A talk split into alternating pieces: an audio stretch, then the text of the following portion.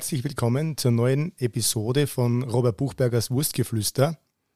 Ich habe jetzt ein bisschen eine Sommerpause gemacht, war ein bisschen auf Urlaub und ich hoffe, die letzten Episoden haben euch wieder gefallen und ich habe heute was ganz Besonderes vorbereitet. Und zwar bin ich im wunderschönen Löffelbach, nicht weit weg von uns, bei einem guten Freund bei mir, beim Wolfgang Rettergneißl, Buschenschank, Weinbauer, Mangalitzer-Züchter. Und es ist ein schöner Tag. Wir sitzen da in seiner neu eingerichteten Stuben im Buschenschank. Wir waren schon im Köller drinnen, haben schon ein paar Flaschen ausgesucht. Ich habe einen guten Leberkäse äh, mitgebracht, der ist gerade frisch aus dem Ofen rausgekommen. Es riecht gut bei uns. Wir haben einen guten äh, Burgunder Reserve Sekt für ihn eingefüllt im Glasl und ja, ich würde bitten, dem Wolfgang, dass er sie unseren Hörern einmal ein bisschen vorstellt. Ja, ein herzliches Grüß Gott und grüß euch alle miteinander. Äh, ich sitze heute mit Robert da zusammen, wie gesagt, in der Nussstube. Wir trinken gerade ein Glas Burgundersekt, ein Traum zum Betrieb. Also wir sind ein, ein gemischter landwirtschaftlicher Betrieb. Aber was eigentlich wichtig ist, wenn man Retterkneißl hört, soll man an die Ws denken. An die drei W wie Wolfi, Wein und Wohlschwein. Also das passt genau eigentlich zu uns. Wie gesagt, ich bin der Wolfgang Retterkneißl, führt zusammen mit meiner Frau den Betrieb. Das nächste sind dann die Wohlschweine, das ist mein Hobby, beziehungsweise auch die Spezialität im Buschenschank. Und das dritte W wäre eigentlich der Weinbau. Also wir sind ein reiner Weinbaubetrieb. Und natürlich verkaufen wir die Produkte im Buschenschank. Und ein W gibt es noch, das wäre nämlich das vierte W, Nämlich äh, seit ein paar Jahren habe ich nämlich Walnüsse, veredelte, gepflanzt. Das sind jetzt mittlerweile zehn Jahre. Und es wird eine spannende Geschichte mal, wenn uns der Frost natürlich nicht eine anracht, dass man mit den Walnüsse auch in Zukunft da in Verbindung gebracht werden. Mir ist ja bei unserem Podcast Wurstgeflüster ganz wichtig, dass wir mit interessanten Menschen aus der Region äh, sprechen, die was äh, gerade einmal sehr innovativ im Thema Landwirtschaft unterwegs sind. Und deshalb bin ich ja beim Wolfi da, weil er im Endeffekt nicht nur reiner Weinbauer ist, sondern auch alle verschiedenen äh, Aspekte der Landwirtschaft sieht und auch versucht, was er gerade aus seinem Hof eben rausholen kann. Äh, auch wenn es nicht nur Wein ist, sondern da auch über den Tellerrand hinausschaut und sich auch mit Fleisch und mit äh, Nüssen beschäftigt. Und äh, das, glaube ich, wird eine sehr spannende Episode auch dadurch, weil er da viel zum Erzählen hat und äh, gerade auch Löffelbach äh, super Gegend oder ein schöner Ort ist, wo, wo man einfach vielseitig sein kann und vielfältige, sage ich mal, Produkte anbauen kann. Was sagst du, Wolfgang äh, Löffelbach? Deine Heimat. Erklär uns das ein bisschen. Ja, Löffelbach meine Heimat. Also viele werden Löffelbach eigentlich nicht so direkt kennen, aber wir haben in Löffelbach selber. Ich glaube schon, dass sie Leute Löffelbach kennen. Naja, aber immer wie mehr, sagen wir so. Aber bei uns selber eben die Verbindung vom Wein und, und Löffelbach. Bei uns gibt es die Villa Rustica und das ist eigentlich unser Zeitzeuge für unsere Region, äh, dass immer schon Weinbau vorhanden war.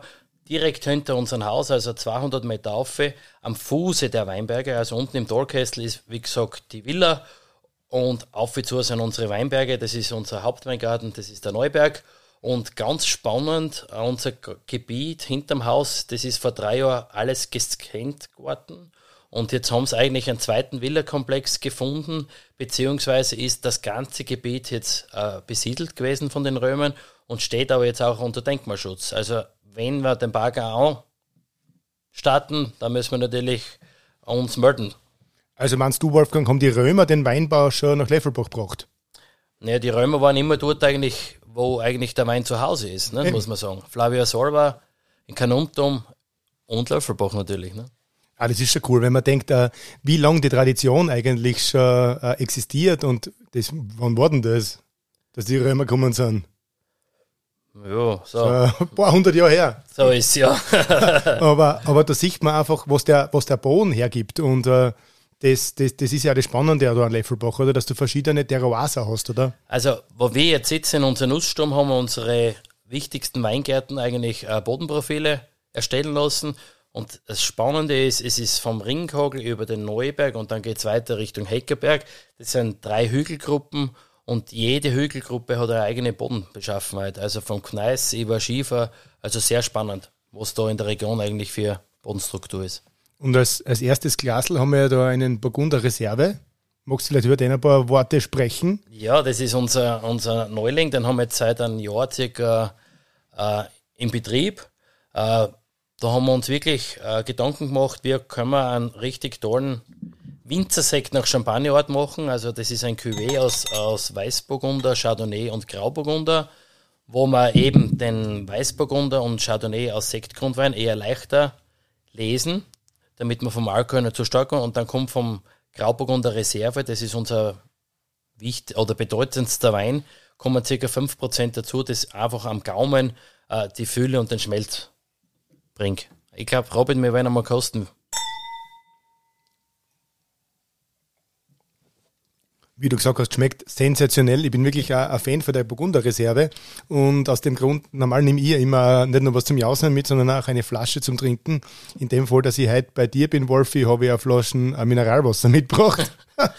Weil ich mir gedacht habe, in Wein hast du und da bist du besser, wie wenn ich jetzt einen Wein mitbringe und wir reden über den. Du hast gescheiter, du erklärst uns äh, deine Weine, die was wirklich sensationell schmecken. Du, Wolfi, Du warst ja als Kind schon immer am Bauernhof unterwegs. War eigentlich für das immer klar, dass du den Hof einmal übernimmst oder, oder hast du mal andere Gedanken gehabt? Also als Kind bin ich immer mitgeschudelt, mit dem Opa oder mit dem Papa, das war klar. Also es waren immer schöne Erlebnisse. Einmal muss ich, das ist ja so ein Kindheitserlebnis, was ich nicht vergesse. Wir haben kleine Keibel gekriegt und das, wenn das jetzt, ein bisschen wilder, das Keibel zu das ist normal. Und dann haben der Opa und der Papa das Keibel versorgt, haben das umgebracht in einen anderen Store. Und dann waren aber Zwillinge. Dann bin ich allein hinter der Kuh gesessen und von mir kommt das nächste Kabel aus und ich habe nicht mehr gewusst, was da los ist jetzt. Nicht? Da sind auf die Tränen ausgebrochen. Na, für mich war es eigentlich nicht immer klar. Also ich wir habe zwei Brüder und der ältere Bruder, der Markus, der hat die Weinbauschule Silberberg gemacht. Der war dann in Neuseeland auf Praxis. Ursprünglich war geplant, dass der eigentlich den Betrieb übernehmen wird, aber der Papa und er sind nur 19 Jahre vernannt. Und bis dann die Betriebsübergabe, beziehungsweise bis der Markus am Ruder gewesen wäre, äh, ist das wäre zu lang hergegangen. Durch das hat sich der Markus nochmal umschulen lassen, ist ins Krankenwesen gegangen. Also der war dann äh, in, im LK Hartberg. Und so bin ich eigentlich zum Zug gekommen, dass ich eben die Weinbauschule Superberg gemacht habe und dann mich den Wein gewidmet habe. Was du schon vorher kurz erklärt hast, ihr habt ja früher äh, äh, Rindviecher gehabt. Ja. Also war euch ein Betrieb damals komplett anders strukturiert wie, wie heute, oder? Ja, vor 20 Jahren kann man eigentlich sagen, wir haben gehabt äh, ca. 60 Stück Rindviecher, dann Milchkühe natürlich auch noch. Von Haus war ein großer Misthaufen, das gehört dazu, eben zu einem Rindermastbetrieb.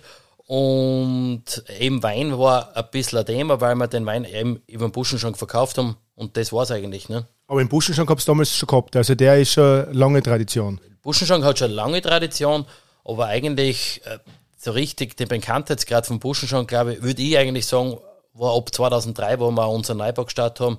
Und von dort weg war einfach ein bisschen ein modernerer Baustil und so sind die Leute ein bisschen mehr auf uns aufmerksam geworden. Und hast du dich dann im Endeffekt entschieden, dass du den Betrieb übernimmst und hast vorher schon die, die Weinbauschule gemacht? Machst du? Naja, gewesen ist so, der Markus hat, wie gesagt, den Diplom-Krankenpfleger gemacht. Ich war der Kleinere, der Letzte für die drei. Und ja, dann hat mir eigentlich der Papa runtergeschickt nach. Ich bin runtergefahren nach Silberberg, habe nicht einmal gescheit gewusst, was für Weinsorten das wir haben. Aber oh, du hast schon gewusst, was ist, oder? Was Wein ist schon, aber nicht wirklich. Nein, wo Silberberg ist. Ah, das, ja, das haben wir schon gewusst, ja. Und dann habe ich mir gedacht, naja, schauen wir mal. Ne? Aber man muss wirklich sagen, zwei Silberberg war das erste Mal, dann ist ein Jahr Praktikum und der Funken ist eigentlich übergesprungen erst, wie Praxis war beim Weingut Thaler, beim Karl unten. Da bin ich immer sehr dankbar. Also der Karl hat mich richtig schnell zugelassen im Weingarten beziehungsweise im Keller und dort habe ich wirklich, das hat das Interesse geweckt und jetzt bin ich richtig mit Leib und Soll dabei. Ja, und ich glaube, das ist ja ganz wichtig, was unsere gesamte Region betrifft, da, dass einfach viele junge Winzer, so wie du, einfach den Weg gegangen sind von einer guten Ausbildung zu einem guten Praxisbetrieb und so einfach die Qualität der, der Weine einfach gesteigert haben, oder? Eben, eben. Ich meine, das ist die ganze Basis muss, und natürlich die Liebe zum Detail, weil als Weinbauer darf man nicht immer auf die Uhr schauen. Also man geht oft liegen, erst wenn die Arbeit fit ist. Das ist auch ganz wichtig. Man muss in der kritischen Phase, also im Herbst, immer am Drucker sein. Dort sollten so wenige Fehler wie möglich passieren, aber dann wird das eine spannende Geschichte. Okay.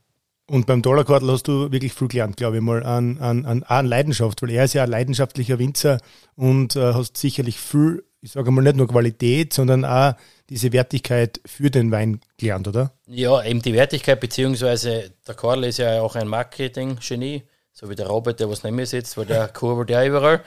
Und ja, und nach meiner Schulphase habe ich eigentlich dann noch eineinhalb Jahre unten gearbeitet, eben, um mein Wissen eigentlich aufzupäppeln. Ja. Das ist schon spannend. Und äh, dann bist du nach heimgekommen im Betrieb, oder? Leider bin ich gleich heim zum Betrieb, weil, eben uns, weil wir unseren Betrieb aufbauen wollten. Man sagt immer, man geht dann ein Jahr später irgendwo hin, ins Ausland, aber da bin ich leider nicht mehr dazugekommen. Aber da geht's dir gleich wie mir. das macht auch nichts, ist halt so. Wenn wir jetzt einmal hinfahren ins Ausland, geht's auch. Genau. Auf Urlaub oder so. Du, und äh, wie ist dann im Endeffekt deine Leidenschaft für den Wein entstanden?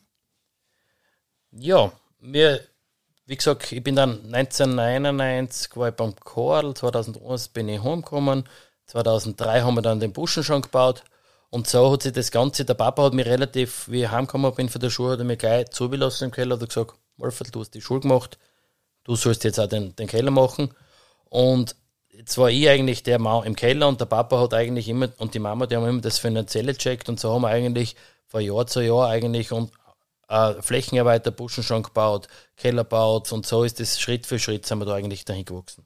Was vielleicht für unsere Zuhörer auch interessant ist, der Buschenschank oder der Betrieb heißt ja Retterkneistel. Du hast Kneistel, warum der Retter? Ja, bis 1806 eigentlich hat, unser, ja, hat unser Betrieb eigentlich äh, nur Retter geheißen. Das war die Elisabeth Retter, die hat dann ihren Mann verloren. Und dort hat dann erstmalig der erste Kneißl zu geheiratet. Und ganz traditionell in unserem Gebiet ist eigentlich der Kneißl Franz. Mein Sohnemann ist auch da, Franz Xaver zwar. Und das ist der Kneißl Franz, der sechste, mein Sohnemann. Also, ja, das ist cool. Ja.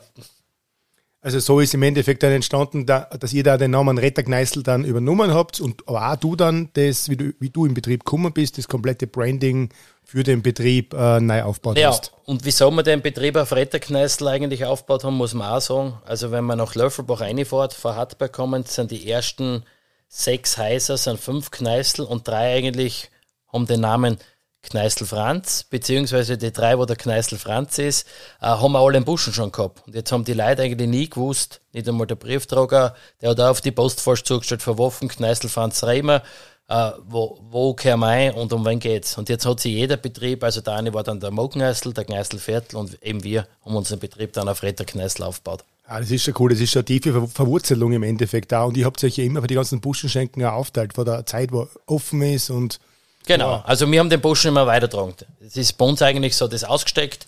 Der eine hat vier Wochen offen oder drei Wochen und dann spielt der nächste auf. Früher waren wir lückenlos, leider haben einige Betriebe bei uns auch zugesperrt.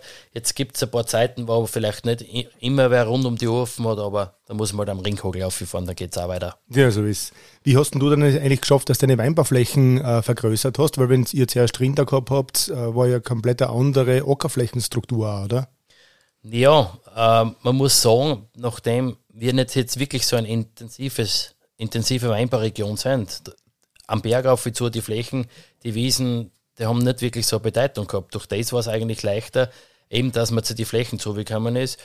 Und wir haben uns gefreut und oft der Verpächter oder der Verkäufer war eigentlich auch froh, damit er seine Städten nicht bewirtschaften braucht. War dir das damals klar, welche Sorten dass du dann setzt? Oder hat sich das auch mit der Zeit dann entwickelt, dass du da eben mehr auf Weißburgunder gesetzt hast, weil du einfach vom Terroir her gesehen hast, dass das auf der und der Lage besser passt? Ganz am Anfang habe ich noch nicht geachtet, welcher Weingarten, welche Sorte, weil da haben wir eigentlich geschaut, eben, dass wir einen Weißburgunder brauchen wir, einen, einen Welschriedling brauchen wir, das brauchen wir. Aber die letzte Zeit haben wir uns wirklich damit befasst, haben wir geschaut, was haben wir für Bodenstruktur, was passt da für Sorten gut auf. Also ich sage mal, beim Sauvignon Blanc haben wir wirklich ursprünglich geplant gehabt, dass wir Weißburgunder setzen. Dann hat der Bagger angesetzt dort zum Kram. Dann war ein reiner Schieferboden. Und dann haben wir eigentlich komplett umgeschwenkt. Wir haben, bis dato haben wir nur Sauvignon gehabt und dann haben wir sofort der Hektar 30 eigentlich die ganze Fläche Sauvignon gepflanzt. Und das ist aber auch wichtig, dass die, die Sorten mit dem Boden, das muss zusammenpassen, weil dann passt das auch perfekt im Glas. Das ist auch wie bei uns so, Wolfi. Ich glaube, du kannst mal unseren Leberkass den was ich mitgemacht, mitgebracht habe. Der ist ganz frisch aus dem Ofen rausgekommen und äh, passt sicherlich hervorragend zur Burgunder Reserve. Bevor wir dann einen Weißburgunder kosten werden, oder? Mhm. Jetzt muss ich mal drucken. Schmeckt der Leberkass? Sensationell. Nein, ist wirklich ganz frisch. Also noch am besten. Der dampft noch so richtig warm ist der. Ja. du Wolfi, äh, Erfolge, Rückschläge. Was würdest du sagen, waren deine größten Erfolge und deine größten Rückschläge? Ja, für mich zählen eigentlich die vielen kleinen Erfolge. Also ich freue mich wirklich, wenn, wenn wer anruft und sagt, wow, ich komme von dort oder da, ich habe deinen Sauvignon kosten, der ist ein Traum, bitte schick mir was. Das ist für mich wirklich ein sehr schöner Erfolg. Den ganz großen Erfolg weintechnisch habe ich leider, da bin ich noch nicht gelandet. Also ich habe jetzt 14 Finalisten gehabt bei der Landesweinkost, leider noch keinen Sieger. Heuer waren wir mit zwei Weinen in einer Kategorie. Das zeigt an Beständigkeit. Den großen Erfolg habe ich noch, aber ich brauche einen großen Erfolg. Wichtig sind mir die kleinen Erfolge, was die Leute eigentlich sagen und, und hinter meinem äh, Glas Wein stehen. Äh, dann weiters, wie du gesagt hast, große Rückschläge. Ja, das war vor ein paar Jahren, habe ich in drei Jahren habe ich die Mama und den Bruder verloren. Die Zeit war eigentlich ein Schatz. Ja, das ist ja Wahnsinn gewesen. Also das war wirklich eine ganz schwierige Zeit für euch, für die Familie, für den Betrieb und du siehst zwar wieder, ihr habt wieder zusammengefunden, habt auf den Betrieb geschaut und hast mit deiner Familie zusammen das wieder super eigentlich geschafft, dass wieder auf Schiene kommt du eigentlich, weil es ist da so eine schwierige Zeit, glaube ich, gewesen und hab's den Papa so gut, dein Papa wieder im Betrieb integriert und dass du wirklich, glaube ich, der Mama und der Bruder auf den Betrieb jetzt extrem stolz sein können und auf euch extrem stolz sein können. Und das ist, glaube ich, auch das Schönste, was die in der Game House können. Und was natürlich schön ist, mit dem Mama dann gegangen ist, im gleichen Jahr haben wir Nachwuchs gekriegt, unseren Franz Xaver. Und jetzt tust die kleine Clara auch noch um. Also, es redet sich wieder einiges am Betrieb. Du siehst, wie es dann wieder, wie es wieder schön weitergeht. Gell? Und dann tut sie wieder was und es wird sie ja weiterhin noch viel tun, glaube ich mal, weil die Qualität ist einfach top und äh, sensationell, ob es jetzt beim Wein ist, beim Buschenschank ist oder auch beim Fleisch ist. Und äh, das auf solche Betriebe wie eben ihr da seid, können wir in unserer Region, glaube ich, schon mal extrem stolz sein. Und da können, da geht's dir auch gleich wie, wie mir, da können wir unseren Eltern danken, weil unsere Eltern im Endeffekt schon den Grundstein geschaffen haben für das, was wir jetzt da weiterführen können. Und äh, deshalb verbinden uns da auch im Endeffekt viele Gemeinsamkeiten, was das auch betrifft. Das Denken nach Qualität und auch die ganze Tradition, was in den Betrieben dahinter steckt. Also das ist äh, schon was ganz was Schönes und auf das können wir, glaube ich, schon stolz sein. So ist die Basis, was die Eltern eigentlich für uns geschaffen haben und dass die Eltern voll hinter uns stehen, zu 110 Prozent. Ja, total. Das ist ja das Schöne. Ne? Das sieht man auch bei dir, dein Papa, wenn er im, wenn Buschen schon offen ist, ist er immer da. Also, oder Harley Davidson, Kollege von mir, also ich freue mich immer, wenn ich mit ihm ein paar Worte reden kann. Er hat zwar den Vorteil, dass er mehr zum Fahren kommt mit der Harley Davidson wie ich, aber das hat er sich verdient. so ist ja. Du, euer Buschenschank ist ja wirklich ein Besuchermagnet geworden in der letzten Zeit und da sind ja eigentlich immer wieder super Ideen äh, gekommen. Was sagst du, was macht den Buschenschank so besonders? Was macht unseren Buschenschank besonders? Also eigentlich möchten wir die Region am Teller den Gast servieren. Und was glaube ich vielleicht noch ist, wir servieren es gern den Gast so, wie wir es selber gern hätten. Also wir schauen wirklich auf die Glaskultur, auf auf eine schöne Aufmachung, dass auch im Garten immer tippitoppi ist. Und ich glaube, das ist eigentlich unser Erfolgsrezept. Also Erfolgsrezept, wir machen es so, weil wir es gerne so machen. Ich glaube, genau wie du sagst, es ist die Kombination aus einem super guten Wein, aus einer super guten Jausen und aus einer Freundlichkeit und aus einer Leidenschaft heraus, wie ihr das macht, was einfach die Gäste dann. Gell? Und äh, genau, das also bleibt sehr gut wir schauen ja auch von, von, den Produkten. Wir haben zum Beispiel vom Robert haben wir die Fleischprodukte, was wir selber dann weiterverarbeiten natürlich, aber die Presswurst ist auf ihm.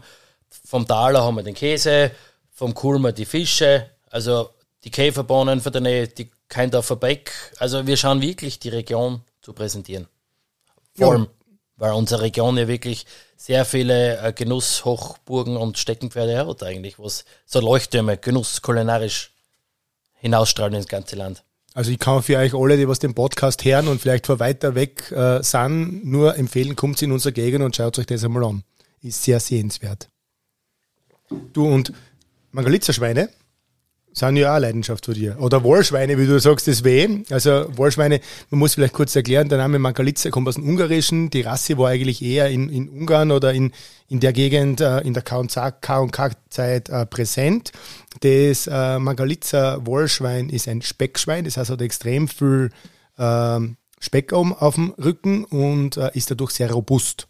Dadurch, dass im Rücken viel Speck hat, hat es natürlich auch intramuskuläres Fett. Das heißt, es ist dadurch von der Konsistenz her sehr interessant, auch im Frischfleischbereich. Wird leider Gottes selten angeboten, aber zum Grillen zum Beispiel wirklich ein sensationell Samagalitza-Rücken mit intramuskulärem Fett, ein bisschen dicker obergeschnitten wie bei einem Steak.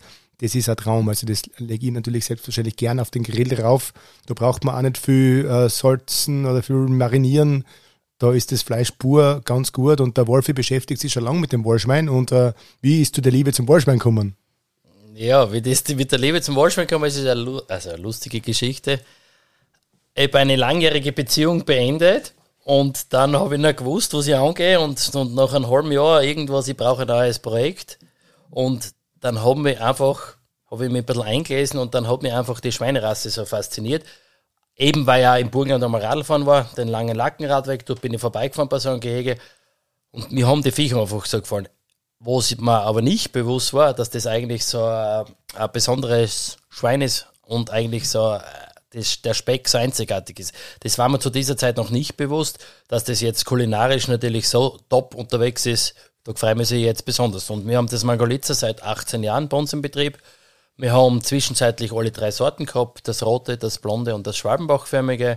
Und die Schweine kriegen wir mittlerweile aus, äh, aus Mester, so mit 15, 20 Kilo. Bleiben dann bei uns circa eineinhalb Jahre am Hof. Dann wird es geschlachtet und bei uns, wie gesagt, im Betrieb weiterfädelt. Ja, und das Margalitzer-Schwein ist da auch sehr ähm, flexibel. Sag, du kannst sehr flexibel sein in der Produktion, weil im Endeffekt durch, das, durch den super guten Speck bietet sie auch an Produkten extrem viel äh, gute Möglichkeiten und da kannst du wirklich den besten, mein, mein Krammelschmalz vom Margalitzer Schwein ist ein Traum oder auch der Lado. Der, der Lado, das ist, äh, zergeht auf der Zunge, das ist äh, sensationell.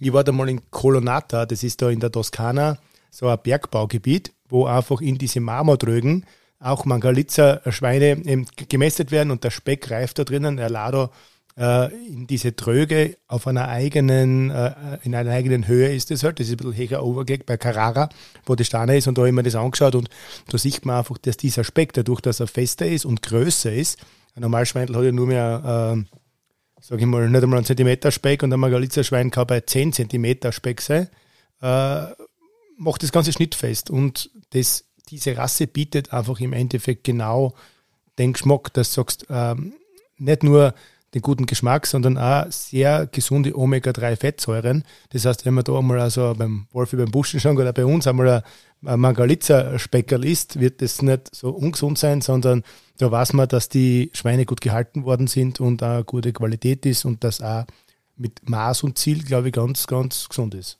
So ist Und zu mir hat einmal ein Wirding gesagt, der Speck ist eigentlich weiß wie Schnee und zart wie Butter. Und das sagt eigentlich eh alles aus von Mangalitze, ne? Das sagt eigentlich alles aus wie gesagt, der, Unterschied zu dem steirischen Edelschwein ist halt das, dass es echt eine sehr robuste Rasse ist. Das Magalitzer-Schwein ist im Freien gehalten. Magst du vielleicht kurz dein, dein Gehege erklären, wie du das hast? Du, wir haben circa so ein Gehege, ich schätze 35 Jahre wird das haben. Äh, dort haben wir drei Weiden. Das sollten eigentlich grün sein, aber das schafft man mittlerweile nicht mehr, weil äh, eigentlich ist ein, ein Schweindel den ganzen Tag aktiv ist und nur im Boden wühlt und suhlt. Und ja, wie gesagt, eineinhalb Jahre sind unten. Und das Witzige ist, das Margalitzer-Schwein tut sich im Sommer bei 35 Grad tut es sich wesentlich schwerer. Da muss man wirklich Wasser führen zum Suhlen, zum Abkühlen, wie im Winter bei 15 bis 20 Grad minus eigentlich. Eben weil es ein Speckschwein ist. Und der Speck ist eigentlich auch der Schutzpolster oder Isolierpolster für Schweindel. Ne? Wir haben bei uns am Bauernhof selber einmal Margalitzer Schweine gezüchtet und deshalb äh, sind wir da in dem Fall auch Kollegen und ich kenne die Schweinerasse auch ganz gut und bei uns war es das Gleiche, weil sie ist im Endeffekt, wir haben das glaube ich dann sieben, acht Jahre gemacht da und wir haben nie einen Tierarzt braucht. Das heißt, diese Rasse ist echt sehr robust und äh, widerstandsfähig, was halt einfach sie extrem gut für die Freilandhaltung eignet. Und man muss auch sagen, eine robuste Rasse und auch vom Nachwuchs, früher habe ich sie auch gezüchtet. Ein normales Edelschwein, glaube ich, 12 bis 14 Ferkel. Und ich glaube, beim, beim Mangalitza bei 6 sechs bis acht bist du schon gut dabei, wenn du es überhaupt hast. Also wie gesagt, das ist ein alter Juwel, der was aber Gott sei Dank nicht äh, vergessen geworden ist. So ist. Bei dir ist ja noch dazu, dass dein Schwiegerpapa ein Schweinezüchter ist. Was sagt der hat äh, steirische Edelschweine? Was sagt er zu den Mangalitzer Schweine als klassischer Schweinezüchter, sage ich mal? ja, er, er sagt oder nicht viel dazu, aber, Aber es schmeckt ihm, oder? aber er isst ihm im Buschenschank. Das ist ja so witzig und das ist die schönste Bestätigung eigentlich. Ne? So ist, weil wir einfach, wie, wie wir schon gesagt haben, das, das Magalitze ist wirklich ein komplett ein anderes Thema vom Schweinefleisch her. Das kann man mit einem klassischen ähm, Stallschwein nie vergleichen, weil im Endeffekt in unserer, sage ich mal, Schweineklassifizierung das Magalitzer-Schwein gar keinen Platz hat. Da ist eigentlich so, dass du für viel Fleisch und weniger Fett bezahlt bekommst. Beim Magalitzer-Schwein ist genau umgekehrt. Das heißt, äh, eigentlich gibt es für diese Schweinerasse gar keine Bewertung.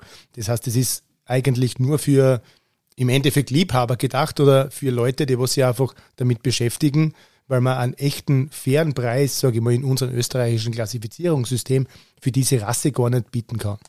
Und ist, würde man sagen, ich glaube, das Mangalitzer, das Fleisch selber, man muss es selber meisten, ich glaube, zum Kaufen ist relativ schwierig, dass man was kriegt, bei dir ein bisschen was, aber sonst ist das in, in der Ostscheimark auch ganz wenig verbreitet. Ne? Es ist wenig verbreitet, gerade im Frischfleischbereich. Also verarbeitete Produkte schon, aber im Frischfleischbereich kriegt man es äh, selten und ist aber ganz groß auf meiner äh, To-Do-Liste, dass wir das wieder integrieren und versuchen, auch im Frischfleischbereich da was zu machen.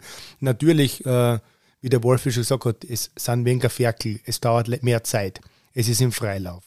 Die Fütterung ist komplett anders. Es ist viel intensiver, das kostet einfach auch mehr.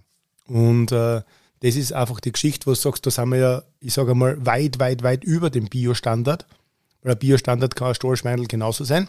Und bei Margalitza bist du da extrem äh, im, im, Freilaufbereich unterwegs und das sollte halt einfach die Wertigkeit dem Bauern gegenüber und den Schweineln gegenüber haben, dass das einfach mehr kostet. Und das muss uns alle bewusst sein, dass einfach so, eine, sage ich mal, so eine Qualität oder so eine Art und Weise der, der Haltung einfach mehr Geld kostet und das ist in den Zeiten halt auch nicht leicht. Und es ist auch so ein Thema, wo du sagst, vielleicht eher ein bisschen weniger, dafür mal was Gutes und äh, man sucht sich mal Margalitza aus. Eben. Und das Beste beim Grillen, ich bin ja ein leidenschaftlicher Griller. Sonntags tue ich grillen, das ist meistens so mein Grilltag. Ein Margalitza, Schopf, Steakerl, sensationell. Ist nur zum Empfehlen. Ja, das ist wie ein Ribeye-Steak. Das ist ein Raum vor der intramuskulären Fettstruktur. Also das passt super. Oder man kann ja auch beim Mangalitza das Secreto ausschneiden, wie beim Iberico. Da hast du dann auch eine wahnsinnig gute äh, intramuskuläre Fettstruktur. Das heißt, das ist ein bisschen ist wie beim Wagyu Beef auch. Das heißt, dadurch, dass das zwar außen so fett ist, das Margalitza, magst du auch Teile vom Schwein grillen, gell, die was äh, bei einem normalen Schweindel nicht gehen würde, weil einfach das viel saftiger bleibt dadurch. Und das macht das Ganze schon spannend. Du musst es natürlich bei den Zuschnitte auskennen. Aber das ist ja für dich, auch, du bist ja eigentlich leidenschaftlicher Hobby-Fleischhocker, oder? Nein, man, man muss sagen, die meiste Arbeit beim Fleisch Arbeit macht schon der Papa, gell? Also das zahlen hin und her. Ich helfe dann eben beim Einsalzen, beim Wursten und beim Aufstriche machen. Ja, du hast einen super Lehrmaster, oder? Ja, ja. Und, und ja, aber es ist spannend, was von Margaritza oder was wir alles selber für den Buschenschanker produzieren. Welche, was macht ihr alles selber? Welche Spezialitäten zum Beispiel? Ja, Margalitza und generell? Oder was, was würdest du sagen, was sind eure Highlights da? also ich würde mal sagen, eben die verschiedenen Rohschinken beziehungsweise verschiedene Speckvariationen, was wir da haben, wie der Paprikaspeck oder sei es der Lado oder unser Wurzelspeck. Und ganz stolz, seit ein paar Jahren mache ich eine Salami, habe hab ich von Robert testen lassen, eine oststeirische oder Leffelbecker Salami von Margalitza und das ist halt ein bisschen eine Herausforderung und das funktioniert auch. Und die Gäste, die freuen sich natürlich, wenn sowas Schmeckt sensationell, der Salami. Wie gesagt, Salami ist, zum Machen ist in unserer Branche eigentlich die höchste Liga und am schwierigsten. Und der Wolfi hat sich da einfach mit Leidenschaft äh, und Hingabe den Thema angenommen. Und das schmeckt wirklich super. Wir haben ja gemeinsam geschaut, wie der Wolfi sein äh, Wurstproduktionsraum in Buschenschank gemacht haben, mit der Söcher, mit allem drum und dran, dass wir das gut hinbringen. Und das hat gleich gut funktioniert, oder? Naja, am Anfang war es mir gekommen, nochmal, wie die Sache nicht funktioniert hat und dort da, aber mit den Ratschlägen von Robert haben wir das alles so hingebracht, wie es gehört. Nein, Da wirklich. sind wir also, dankbar. die ganzen, äh, ich sage mal, Buschenschank Fleischspezialitäten hast du auch da auf eine neue Liga gebracht im Endeffekt auch in der Region. Das muss man schon sagen, das ist wirklich super und das schmeckt einfach alles gut. Und auch vor allem, was ich auch sagen muss, bei eurer äh, Mangalitza oder Wollschwein-Teller oder so, das Ganze anrichten und das Ganze drumherum macht halt das Ganze auch nochmal sehr spannend, das ist also sehr gut. Also du kannst auf dein Team in der Küche auch sehr stolz sein. Ja, danke. Noch eine coole Geschichte muss ich erzählen. Äh, Wie wir vor fünf Jahren, wie gesagt, unsere Fleischverarbeitung neu gebaut haben, äh, wollte ich ja eine ganz moderne Sache bauen. Gell? Weißt du, waren wir noch Knöpfe drucken dort und hin und her. Und dann bin ich von Fleischhocker-Mitbewerber von Robert hat mir einen aufmerksam gemacht und gesagt, du, du kannst nicht so eine industrielle Sache machen. Du bist der Buschenschenker. Du musst das, das alte Handwerk wieder hochleben lassen und hin und her. So, jetzt habe ich die Angebote schon da gehabt. Ich weiß nicht, das hat 40.000 Euro gekostet. Alles vom Tisch habe ich. Und dann haben wir geschaut in all die Bücher. Der Ofensetzer hat geschaut. Unser Baumeister hat geschaut. In Fisch, Fischbach war ich mal auch mal alte Sache anschauen. Und jetzt haben wir eigentlich eine alte Sache gebaut zum Kohlreichern, weil ich extern befeiern tue.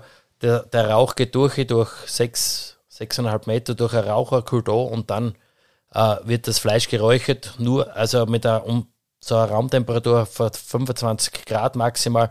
Und glaube ich, das wird auch sehr spannend, das Fleisch. Da kennst du besser aus, Robert. Was Eben bei dieser dazu? Kaltrauch-Variante ist das ganz Spannende, dass einfach der Rauch und die Zeit da ist. Das heißt, das Verhältnis zwischen Räuchern, Trocknen, Räuchern, das geht ja über Tage und da kommt halt das Raucharoma dann viel besser ins, äh, ins Fleisch ein und das hast du eigentlich bei einer industriellen Selchanlage selten, dass du einfach das äh, so einbringst, weil es einfach äh, komplett eine andere Aufbauart dieser Selch hast. Bei einer klassischen äh, Fleischhockersolch ist so, dass du da damit ein Hockschnitzel hatzen tust und hast einen Brennstab und einen relativ kurzen Weg von der, von der Verbrennung eine in die Räucherkammer. Bei diesen Varianten, was der Wolfi gerade erzählt hat, von einer Kaltrauchanlage ist so, dass einfach der Rauch über einen gewissen Tunnel eingeht in die, in, in, in die Räucherkammer. Und da, da geht der Rauch einfach die Temperatur runter, die Rauchtemperatur und äh, der Kaltrauch bleibt einfach besser am, am, am, am Fleisch umhängen und so schmeckt es dann wieder sehr, sehr gut fein geräuchert.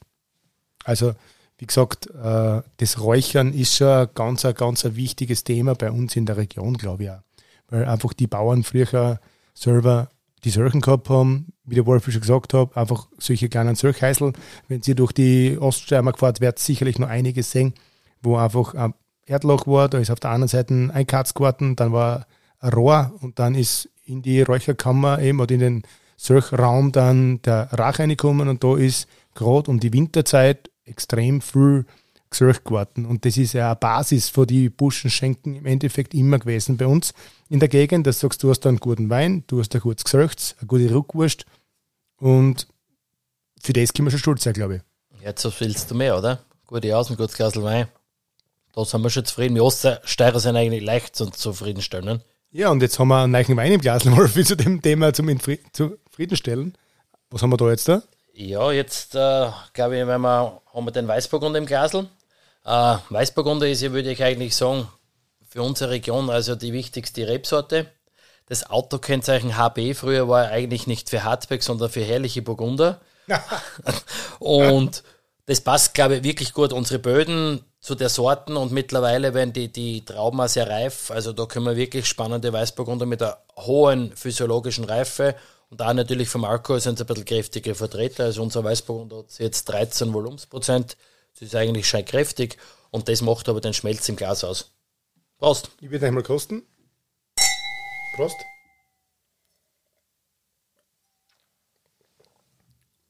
Wie würdest du beschreiben so vom Charakter her?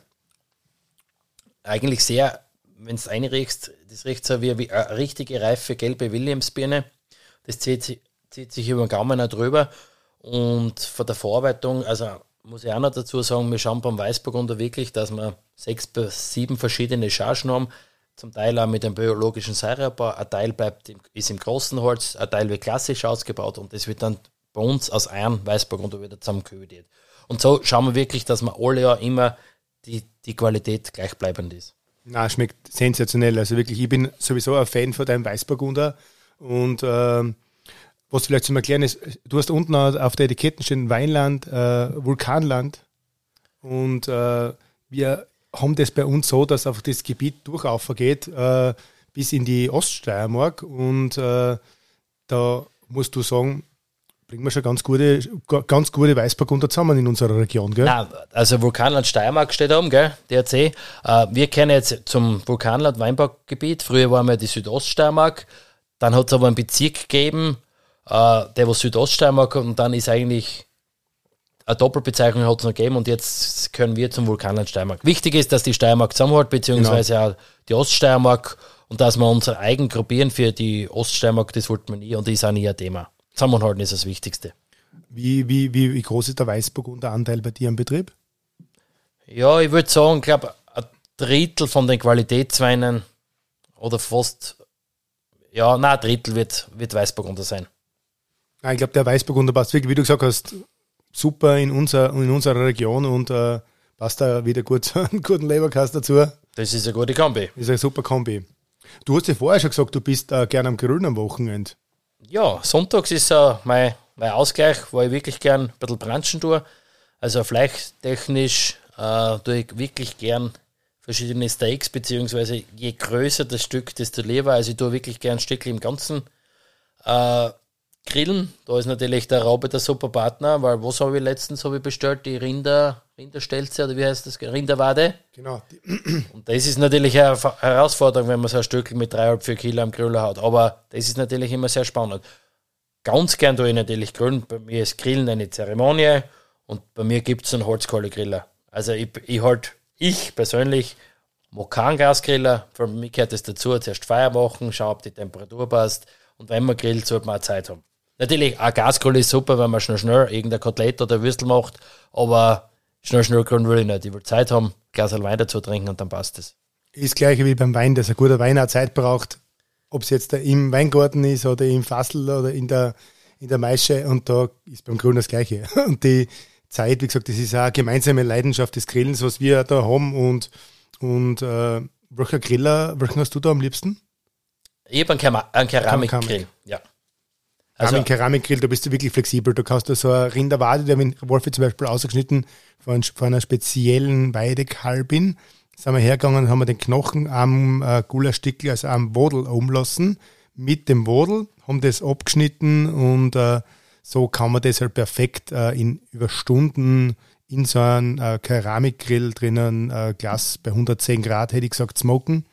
Und äh, dann wird das so weich und so zart, dass das eigentlich mit einem, sag ich mal, mit einer Gabel overziehst. overziehst. Und das ist auch wirklich eine ganz eine, eine super Möglichkeit, um einfach so ein Wodel oder so ein Gulaschfleisch am Grill dazu zuzubereiten. Was hast du für einen Wein dazu trinken?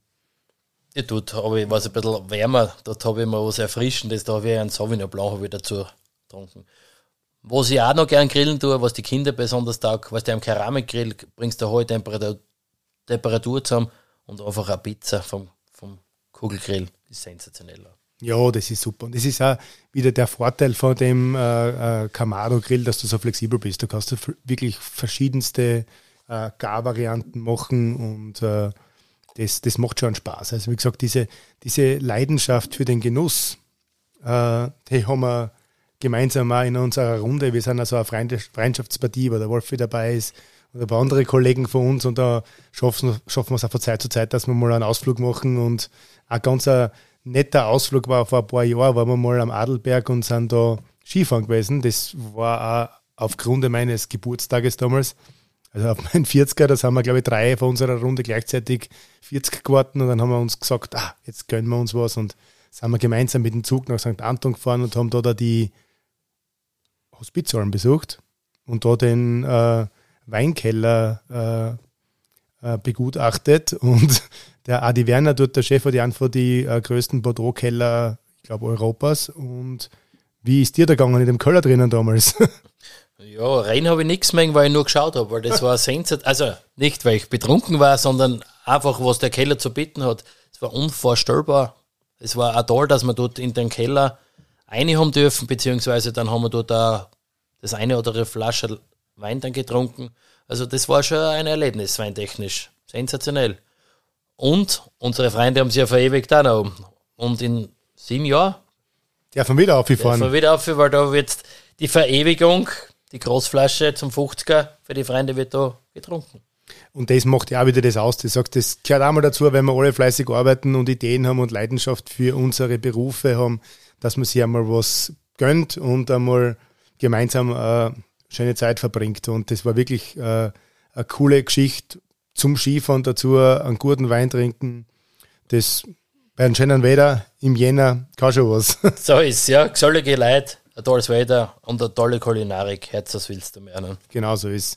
Würdest du jetzt da sagen, äh, steirische Weine, wenn, wenn du sagst, wir sind, daheim ist natürlich daheim, das ist die, deine, deine, deine Lieblingsgegend, wo würdest du sonst in Österreich, sage ich mal, sagen, ach, da war ich gern Weinbauer? Gibt es eine Gegend? Also Weinbauer, für mich die interessantesten Weine, wo ich wirklich gern trinke, das sind die Wachauer Weine, das muss ich ehrlich sagen. Das ist schon sensationell, was die äh, eben in das Glas hineinzaubern, muss man sagen. Auch landschaftlich, also ich fahre gern wirklich in die Wachau, also sensationell. Und haben wir auch schon mal einen Ausflug gehabt, oder? Haben wir, da haben wir, da haben wir eine, eine, eine Talben, Talbenfahrt gehabt mit diesen Holzboote. Das war ganz schön, da war der Wolfi mit und unsere Freunde, da haben wir, haben wir eine Riedenfahrt gehabt an der Donau, sind äh, von Spitzweg bis unter Dürnstein und wieder retour und haben uns da äh, am Boot Zwölf Weine, zwölf Reden haben wir auch geschaut. Ja, genau. Das war sensationell. Sechs Leute. Sechs Leute. Ja, das wäre wieder mal an der Zeit für so einen kulinarischen Wein. Aber man sieht dem, ich glaube, das macht das Ganze auch spannend in der Wachau, dass man da äh, wirklich diese Gegend sieht und wie viel Arbeit dass du dahinter steckst. Und das weißt du als Weinbauer noch mehr wie ich als Fleischhocker, wie viel Arbeit, dass du einfach auf diesen Steilhängen und auf diese Terrassen hast. Ich glaube, wenn man die Region fühlt und wie die, die Leute denken, beziehungsweise wie sie arbeiten, dann schätzt man das Glas Wein mehr, was da dahinter steckt. Ne? Ja, total. Also das ist, das ist schon spannend, diese Gegend. Und ist ja, glaube ich, auch für uns da wichtig, äh, dass man mal woanders hinkommt und sich mal was anderes anschaut und auch mit den Winzern vor Ort äh, spricht. Und wir haben da wirklich auch schöne Führungen gehabt und auch Freundschaften, was da entstanden sind in der Wachau was auch ganz wichtig ist, was ja auch ähnlich ist mit unserer Gegend in der Südsteiermark, oder? Also da, wie gesagt, da ist wichtig, dass man ein bisschen mal umkommt und sich was anschaut, da lernen wir was davon. So ist es, ja. Was hältst du eigentlich von der Fleischerei Buchberger? Ja, es ist sensationell, was, Robert, was ihr in den letzten Jahren eigentlich, wie ihr einen Namen gefestigt habt, die Regionalität gefördert habt. Und ich sehe euch immer als regionales Bindeglied zwischen den Landwirten, den Grillfreaks und der Gastronomie. Und das ist wichtig. Und vor allem, wo man was anschauen kann, ist nämlich deine Leidenschaft, wie du das lebst, das Handwerk Fleischer. Weil der Fleischhocker ist ja eigentlich immer, das hört sich jetzt ein bisschen blöd an, der Derbe, der sticht da, der bringt Viecher um, aber dort musst du mal den hohen Stellenwert kriegen in der Gesellschaft, dass du geschafft hast. Und das muss ich sagen, das taugt mir wohl. Ja, danke, das freut mich. Also da können wir mal aufstehen. Nein, und vor allem immer das Streben nach dem Besseren. Du bist immer auf der Suche nach, nach was Nein. Nein, wird es bei dir, glaube ich, nie geben, Robert. Und was man taugt, wenn's, du hast immer Zeit auch für ein Glas Wein einmal, wenn es passt, dass wir mal zusammensitzen und ein nettes Gespräch über Gott und die Welt führen. Ne? Und in das dem Fall führen wir sogar mit einem Podcast das nette Gespräch über Gott und die Welt und ihr könnt daran teilhaben und das macht mir umso mehr stolz oder freut mich umso sehr, dass man eben auch über so ein Medium euch äh, informieren kann über das, was wir da sonst da rennen Und äh, das. Ja, alles, das zahlen wir halt nicht. Nein. alles nicht, aber nein, wie gesagt, das ist schon, ist, ist eine spannende Geschichte, was ich glaube, wo jetzt da die Region zusammenhalten kann und wo man alle miteinander an einen Strang ziehen können. Und das ist, glaube ich, ob es jetzt ein Fleischhocker bist, ein Weinbauer, ein Buschenschankbetreiber, wenn wir auf unsere Region schauen und zusammenhalten und einfach auch uns gegenseitig unterstützen, als Kunden, als Freunde, kommen wir, glaube ich, weiter auch in dieser schwierigen Zeit, wo wir jetzt da sind. Und auf das kommt man, glaube ich, schon bauen. Ja, und vor allem das Witzige der Robert, wir können uns jetzt wirklich schon lang, unsere erste Veranstaltung war ein Gourmet-Clapping. Das war cool. Da haben wir einen DJ haben wir geholt, Produkte, einen Koch haben wir geholt, Schwein und Wein war vertreten, die Leute hat es taugt und das war eigentlich eine, eine kulinarische Party. Und das war richtig ja, aber das war genau ein Tag vor unserer Hochzeit, weil ich damals nämlich das Gourmet-Clapping äh, vorher ausgemacht habe, bevor ich meine Frau gefragt habe, ob sie heiraten will. Und äh, jetzt haben wir den Termin schon gehabt und am nächsten Tag habe ich dann, äh, genau dazwischen habe ich geheiratet, einmal standesamtlich und dann kirchlich. Also zwischen unseren Hochzeiten war dann fast das Gourmet-Clapping. Also und ist zehn Jahre her. Ja. Weil du hast jetzt einen zehnjährigen Hochzeitstag. Vor ne? zehn Jahren haben wir es gewählt. Können wir wieder ans Machen, Wolfi. Ja, war an der Zeit. Aber eins von unseren legendärsten äh, Veranstaltungen oder Ausflüge war eigentlich immer der Steiermark-Frühling in Wien und da haben uns sicherlich ein paar Leute von, von, von unsere Zuhörer besucht. Es war schon immer eine schöne Zeit. Es war immer eine schöne Zeit, es war lustig, es war zum Schöpfen. Wenn wir nicht geschöpft haben, Robert, sind wir am Liegestuhl am Dach am gelegen, oder? Kannst du dich erinnern? Da haben wir einen Samstagvormittag, es war herrliches Wetter die Sicherheitsbestimmungen waren damals vor sieben, acht Jahren noch nicht so streng wie heute, haben wir uns einen Liegestuhl auf die Hitten gestellt und sind einfach in Sonne gelegen. druckt haben uns von der Arbeit eigentlich. Ne? Ja, gesehen und hat uns, also von den Mitarbeitern hat uns keiner gesehen. Aber alle, alle, alle anderen. Genau. Nein, die Festel sind schon wichtig geworden. Ich glaube, die haben wir alle gebraucht oder, oder auch machen wir gern, um eben den Bekanntheitsgrad von unserem Betrieb ein bisschen in die Höhe zu treiben. Finanziell hat es auch passt. Und ja, vielleicht machen wir wieder mal dort oder da ein Festel. Ja, Steiermark Frühling war sicherlich äh, ein Highlight äh, für uns, weil wir haben die Hitten dann im Endeffekt nebeneinander gehabt, also Wein und Schwein. Und äh, die, das war schon cool immer. Und äh, wir, wir hoffen wieder, dass die Veranstaltung stattfindet und dass alles mit den Richtlinien so funktioniert, dass wir mitmachen können. Also da waren wir schon wieder gern dabei und könnten einfach in Wien die Steiermark ganz gut wieder repräsentieren. Eine ganz gute äh, Geschichte war ja das, äh, ein gemeinsamer Freund von uns, ein Podcast-Kollege, der Schlögelwilli, was mittlerweile den wunderschönen Podcast äh, Terroir und Adiletten macht. Also wer den äh, noch nicht gehört hat, bitte herzen euch einmal an. Der Willi war eigentlich Kölner bei dir im Stand, oder? Ja, Willi war, glaube ich, zwei Jahre bei mir beim Steiermark-Völling immer vertreten, hat mir immer geholfen, war immer Gaudi mit ihm. Das war damals in seiner eigentlich Jugendzeit, kannst du sagen? Eigentlich muss man ja sagen, meine Mama ist ja eine Lungitzerin von Oberlungitz und das ist die Nachbarin von Willi. Jetzt habe ich einen Schlögelwilli eigentlich immer schon gehört, äh, von klein auf. Ich glaube, er ist, glaube ich, noch zwei Jahre jünger wie ich. Und jetzt, äh, wenn wir in Lungitz waren, dann bin ich meistens zum Willi umgegangen, haben wir gespielt, hat am Plätzen draht. Und das so. Achtel damals? ja, genau. Ja, nein, meinen ersten Achtel, glaube ich, mit Willi. Er war, glaube ich, fünf und ich sieben. Eben, und da, da, da haben wir damals schon immer schöne Erlebnisse gehabt bei dem Steiermark-Frühling gemeinsam und das, das, das schwast im Endeffekt schon auch zusammen. Das ist schon cool. So ist Auch wenn es vier harte Tage waren, aber das hat immer passt. Genau.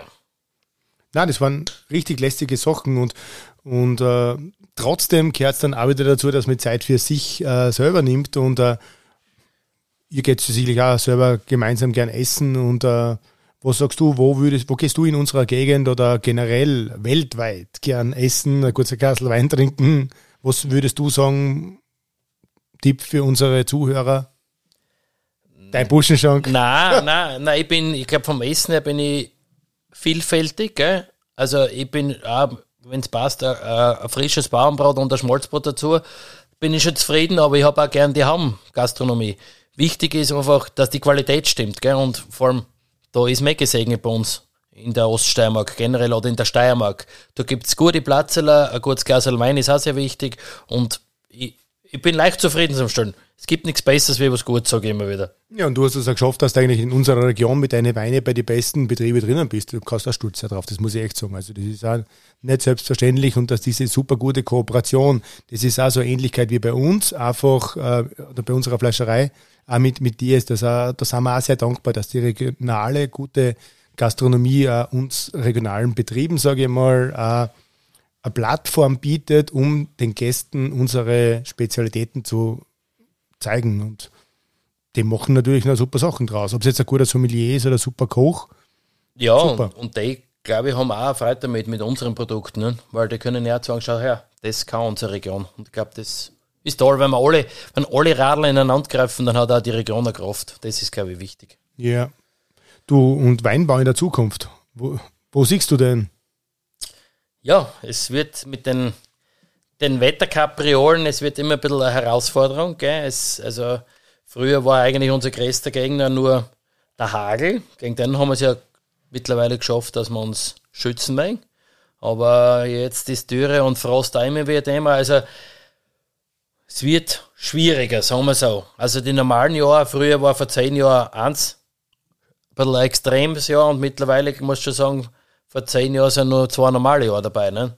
Es ist sicher eine Herausforderung, die Zukunft, generell in der Landwirtschaft, das betrifft jetzt nur den Weinbau, aber ja, die Liebe zum Detail. Also wir freuen uns immer wieder, wenn der Herbst naht, auch wenn wir vorher solche Scheißereien gehabt haben, wie jetzt heuer mit der Trockenheit. Also wir haben ich glaube, ich bin drei Wochen mit dem Wasserfassel gefahren, habe nur gossen und kämpft, dass die, die kleinen Pflanzler weiterkommen und nicht aussterben. Aber man, der Mensch vergisst es zum Glück wieder. Ne? Aber eins von deinen Highlights ist, glaube ich, der Grauburgunder, oder?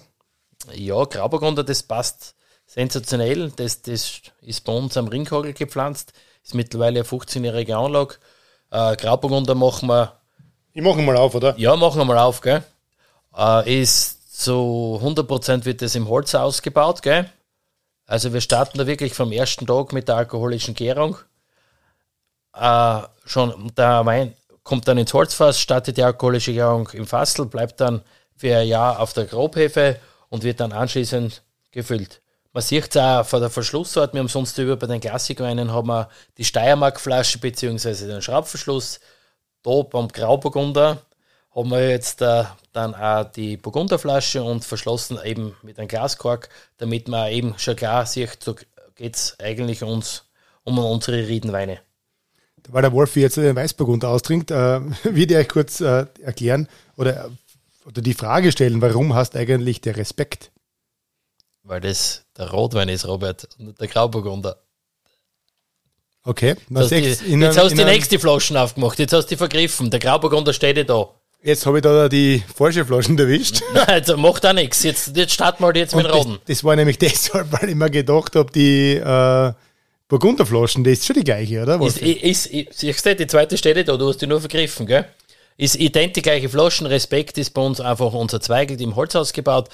Respekt deshalb, man soll eben die Arbeit vom Weinbauern respektieren, die Natur respektieren. Man kann nicht mit der Natur einfach um die Umwelt, man muss da was schätzen und generell deshalb überall das Beste. Jetzt tun wir halt. Tun wir beim Grauburgund am Last essen. Ja, jetzt hast du ja einen Respekt. Jetzt tun wir halt jetzt einmal einen Respekt schnell und dann tun wir einen Grauburgund und dann hageln wir einmal zurück. Nicht?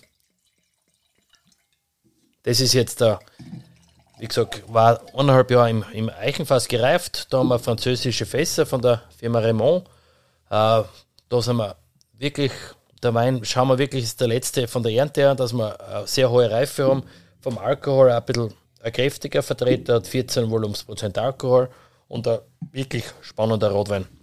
Meinst du, dass wir in unserer Region, weil wir sind da in der Mitte zwischen Südsteiermark und äh, Südburgenland, da auch im Rotweinbereich davon profitieren können? Ich glaube, auf jeden Fall. Also wenn ich nur erzählen darf, heuer von der Landesweinkost in in Graz gell, hat unsere Region, das Harzberger Land, von sechs Finalisten vier gestellt. Und das zeigt eigentlich, dass wir schon sehr wohl ein Rotweingebiet sind in der Steiermark. Also ich, ich koste jetzt einmal was. Passt. Prost.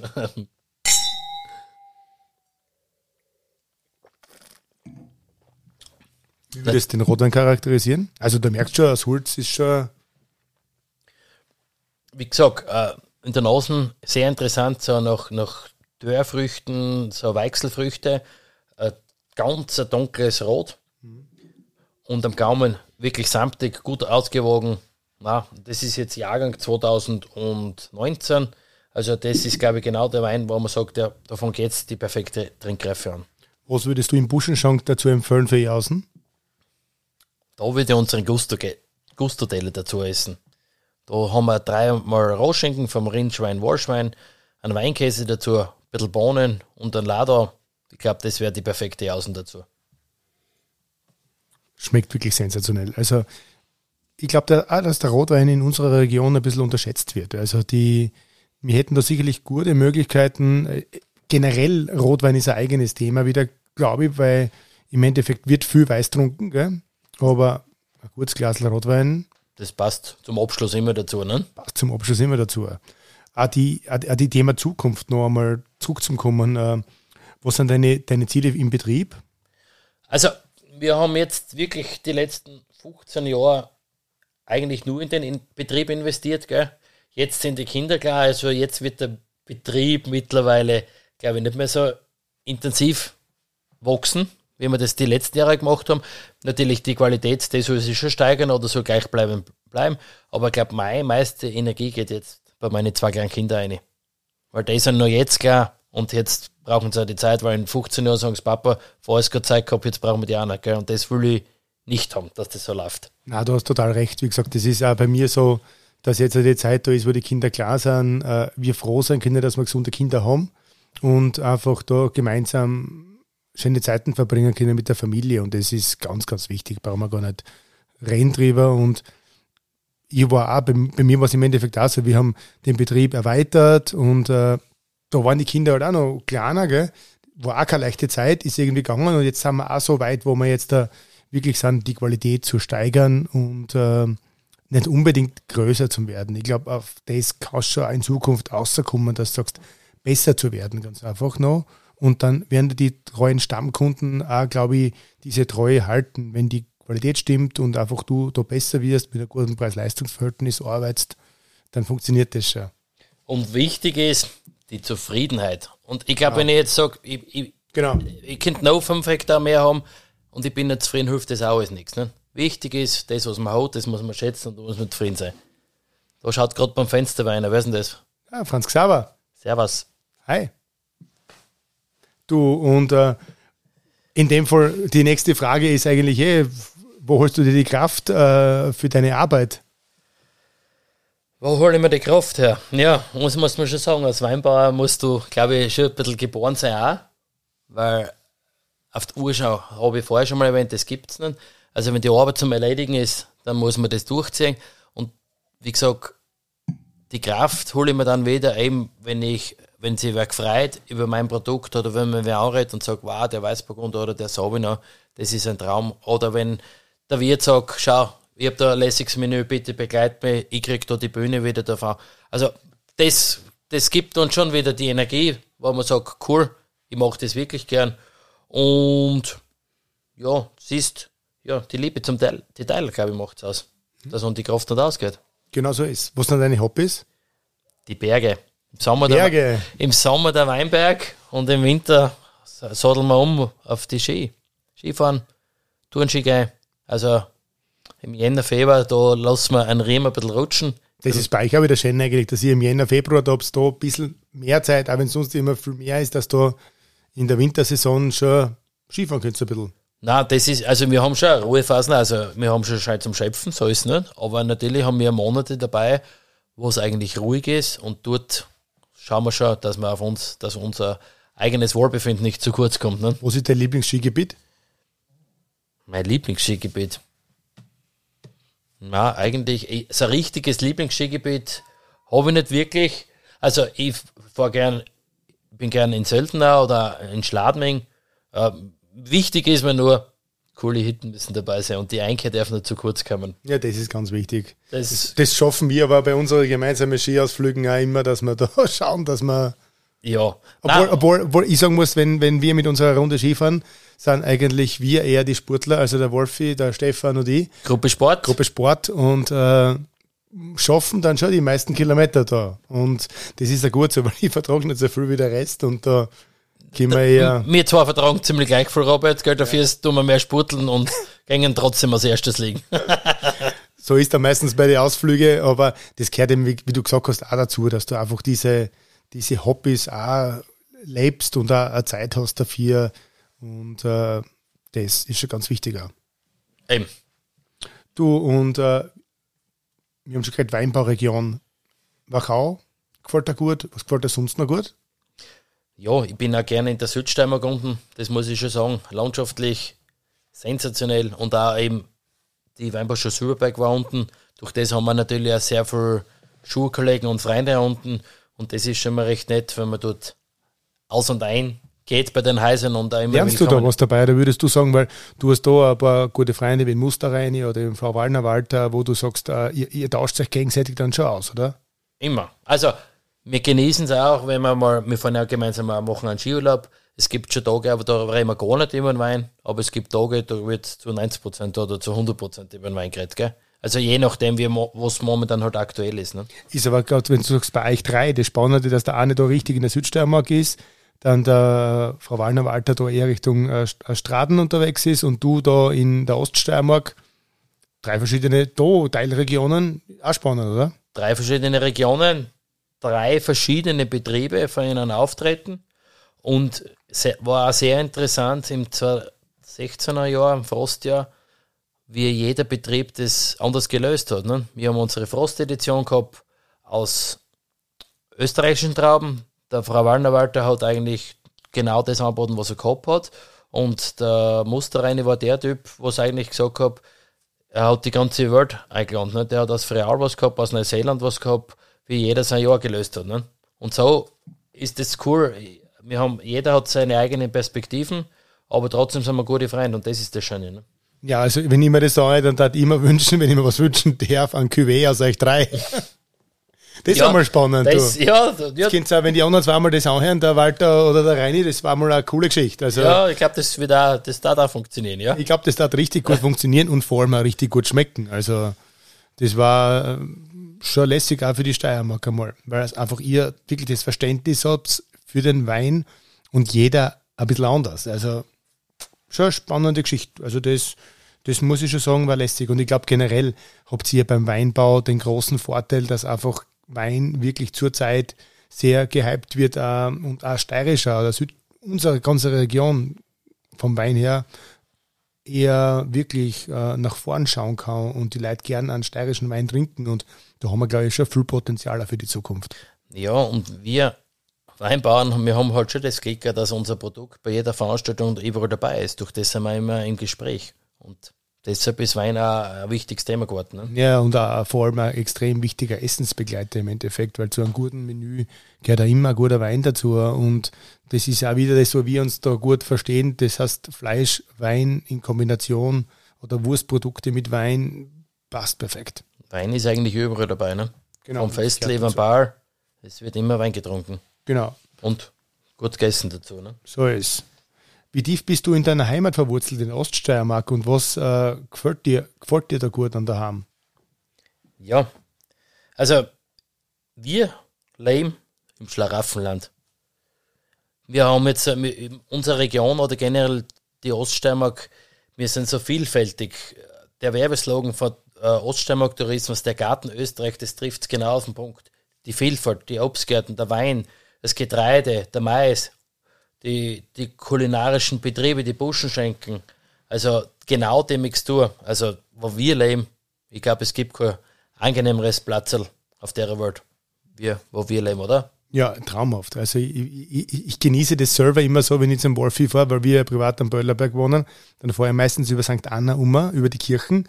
Und da hast du so wunderschöne Aussichten, wie Richtung äh, Südsteiermark, Richtung Ungarn dann. Also wirklich äh, so, so, so ein Wegerl, was sensationell ist. Und äh, also da sieht man echt, wie vielfältig das die Gegend ist. Und wie gesagt, ich glaube, wir sind da, ist der, der nördlichere Rand der Weinbaugebiete von der Südsteiermark auf äh, berechnet und das ganze Potenzial ist, glaube ich, schon echt da und man, nicht nur im Weinbau, sondern auch in der, in der Mischwirtschaft, was wir haben. Und das, glaube ich, äh, spricht da so für die Oststeiermark, dass nicht nur äh, ein, sage ich mal, nicht nur Wein da ist, sondern auch im Endeffekt äh, äh, Milchwirtschaft, äh, Fleischwirtschaft, Schweinewirtschaft, Obstbau, Eben. alle, alle Landwirtschaftsarten. Die Vielfältigkeit, Die ne? Vielfältigkeit ist da. Und das, das, da können wir schon stolz auf die Region sein und kann ich nur umso mehr sagen, kommt uns besuchen und äh, schaut sich die Gegend einmal an. Hast du noch einen Tipp äh, für unsere Zuhörer in der Region? Ja, wenn es kommt in die Oststeiermark, einfach Zeit nehmen, das ist das Wichtigste und genießen. Ich glaube, das ist das Wichtigste, wenn man in die Oststeiermark fährt.